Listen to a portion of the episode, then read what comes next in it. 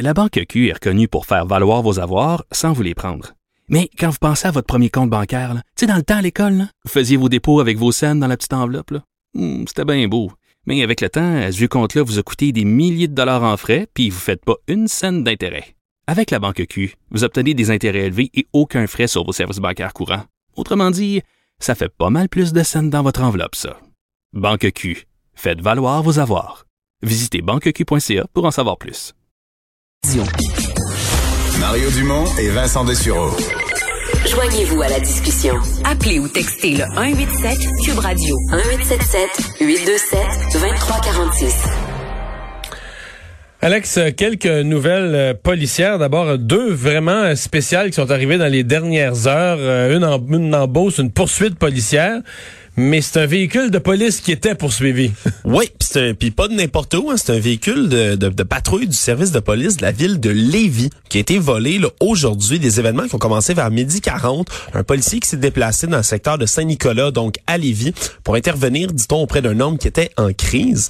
Le problème, Mario, c'est que lors de son intervention, on ne sait pas encore comment ni ni pourquoi, mais le suspect, la, pers- le- la personne en crise, aurait volé le véhicule de patrouille et serait parti à grande Ça, c'est vitesse. étonnant quand même. Oui, je, je, Un homme en crise, on intervient, puis il vole le char de police. Ouais, je sais pas si la porte était restée ouvert- ouverte, le moteur qui tournait. Euh, L'histoire ne dit pas encore, mais il aurait roulé là, sur l'autoroute 73 on- à grande, grande vitesse. On l'aurait localisé par la suite là avec des efforts de la SQ, de la police de Québec, police de Lévis. Pour le retrouver, il était rendu dans le secteur de Saint-Georges, en Beauce. Et là, finalement, on l'a arrêté, on a procédé à son arrestation, mais une poursuite, là, disons, c'est une grosse poursuite, c'est une longue poursuite.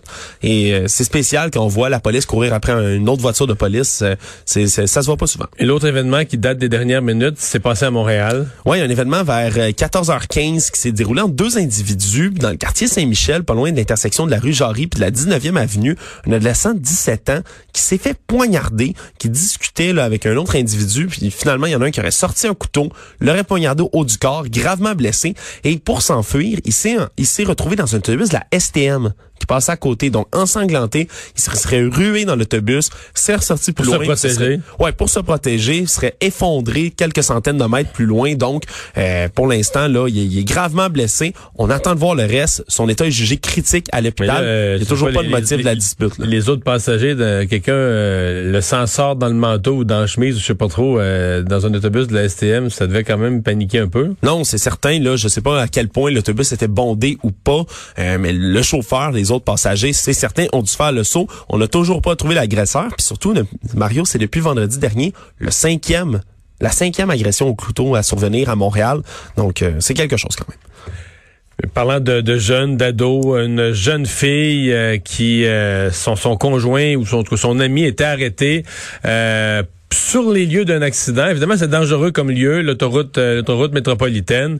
Et euh, derrière eux, des gens qui coursaient. Ouais, c'est arrivé là. euh, Ils allaient prêter leur main forte là. Charbel Saliba, qui était le conducteur, qui était avec la victime, qui est une jeune femme, Véronica Gachi, âgée de 15 ans. Les deux étaient immobilisés sur le bord de la 40, voulaient porter assistance à des amis qui avaient eu un accident, une panne sur le bord de l'autoroute. L'histoire est totalement triste, Mario. Il avait demandé à la jeune Véronica donc de rester dans la voiture en Ce qu'il faut faire, là, on débarque pas pour rien faire. sur métropolitain, reste dans l'auto. Règle générale, sur un bord d'autoroute, tu fais attention, tu restes dans ton véhicule. Il a dit, reste en dedans, tu vas être plus, euh, plus au, en sécurité. Je vais aller voir, moi, qu'est-ce qui se passe, je vais revenir. Et finalement, c'est la voiture qui a été emboutie alors qu'elle se trouvait à l'intérieur par des véhicules, là, qui coursaient sur l'autoroute.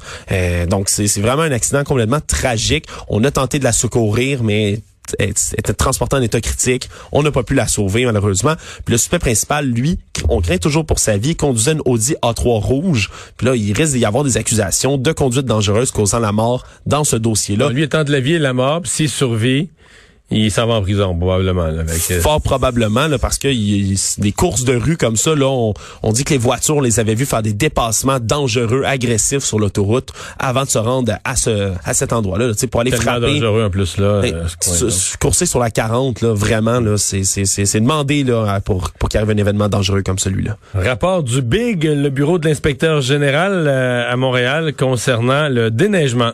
Oui, il semblerait que on paye cher.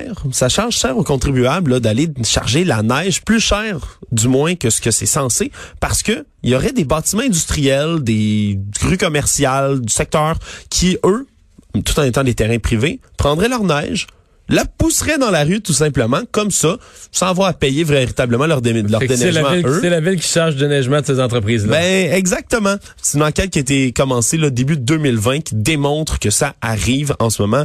Euh, les arrondissements seraient réticentes, dit-on, à poser euh, des amendes aux entreprises qui sont délinquantes. Ils voudraient pas sévir dans le dossier. Ça va jusqu'à, selon le rapport, tripler le volume de neige à charger dans les camions.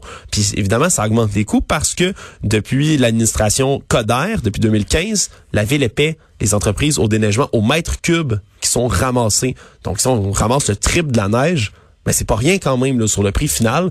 Donc, euh, va peut-être falloir sévir auprès de certaines entreprises qui font Ouais, juste, peut-être juste le pousser dans la rue. Oui, puis peut-être juste vérifier, euh, est-ce que quand même ces entreprises-là, est-ce qu'elles sont juste délinquantes ou est-ce qu'elles ont fait un petit deal avec euh, Les un, un, fonctionnaire, un conseiller municipal ou quelqu'un dans la, euh, quelqu'un ou quelques-uns dans l'arrondissement pour dire, Gabin, nous autres, là, on veut pas payer notre déneigement, on va te mettre ça dans la rue, ramasse-le, puis dis rien. puis- Ouais, c'est une- disons que ça va être une question à poser, mais euh, c'est certain que moi, c'est vraiment tripler le volume de neige. C'est Ah ouais. c'est quand même, ça marque l'imaginaire. Grosse semaine en vue pour Joe Biden, entre autres avec la crise à la frontière mexicaine. Ouais, alors que promis là déjà jeudi d'en- d'enfin avoir sa grande conférence de presse, première apparition là, devant les médias, prendre les questions. Mais là en ce moment là, depuis 60 jours, tout allait bien.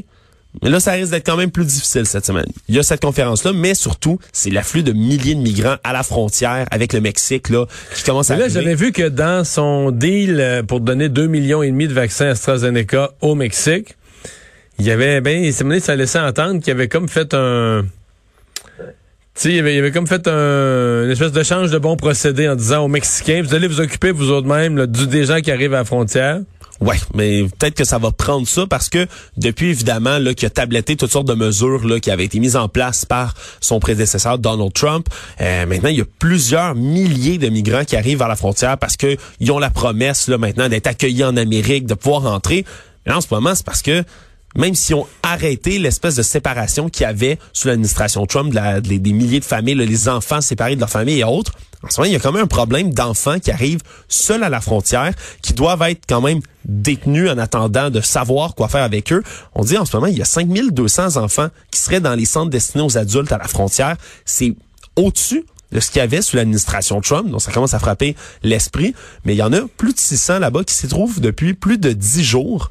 Et la loi permet seulement d'avoir des enfants, de détenir ces personnes-là trois jours maximum. Donc, on commence vraiment à avoir des problèmes. Là, il est interrogé par des journalistes hier soir encore en venant de Camp David. On lui a demandé à la sortie là de Marine One, est-ce que vous allez vous rendre à la frontière, Monsieur Biden? Qu'est-ce que vous allez faire? Il a dit qu'à un moment donné, oui, il se rendra à la frontière, mais il n'a pas donné plus de, de précision. Les dix derniers tweets que la Maison Blanche a fait, Mario, ça concerne toutes sortes de mesures, la situation climatique, les violences contre les Américains d'origine Mais pas la asiatique. frontière. Mais il y en a aucun qui parle de la frontière, donc je pense qu'il y a des journalistes qui vont l'attendre avec une brique et un fanal ce jeudi. Parlant de Twitter, le fondateur de Twitter avait annoncé euh, sa volonté de vendre, ni plus ni moins. On, avait abordé le sujet la semaine passée, vendre un, vendre un concept, vendre un concept numérique, vendre son premier tweet.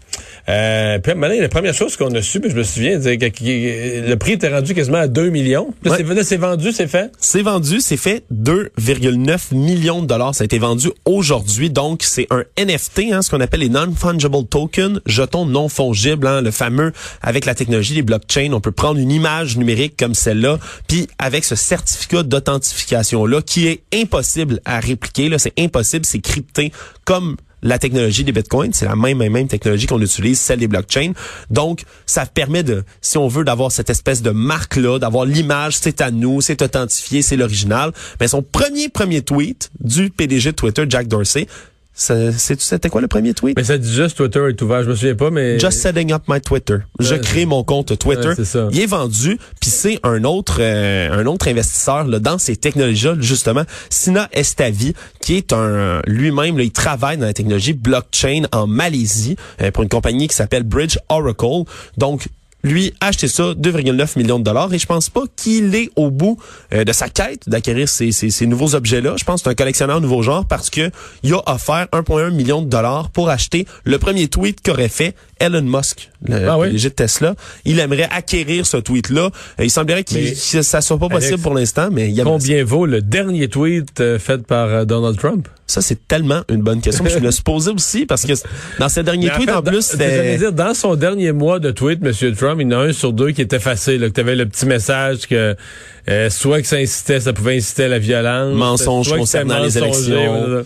Ouais, je, je, sais pas combien son dernier doit valoir. Je sais même plus exactement. Ça devait être évidemment là, euh, c'était dans dans les le jour qui suivait l'assaut au Capitole. Ça doit être au début début janvier. Je pense c'est le lendemain de l'assaut au Capitole. Ouais, probablement le 7 janvier son dernier tweet. Fallait que je retourne voir. D'ailleurs, mais je sais pas combien ça vaut. Puis surtout, je sais pas qui a l'autorité si on veut de pouvoir euh, prendre ce tweet-là puis le vendre. Je pense ah que c'est n'importe qui. Est-ce que le Twitter, le message Twitter de Donald Trump appartient à Donald Trump ou à Twitter?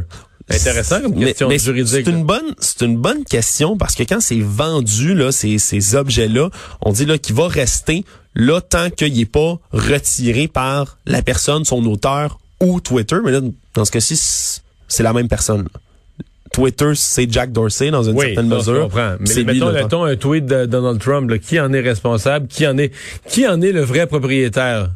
C'est vraiment une bonne question. Honnêtement, c'est vraiment vraiment une bonne question. Je me demande comment ils vont euh, comment ça va être déterminé. Disons que c'est un nouveau marché, hein, c'est tout tout nouveau. Puis d'ailleurs la transaction de 2.9 euh, millions Mario a été payée par rien d'autre qu'une crypto-monnaie. Ah, des bitcoins, une crypto-monnaie. Fallait s'en douter. Merci Alex.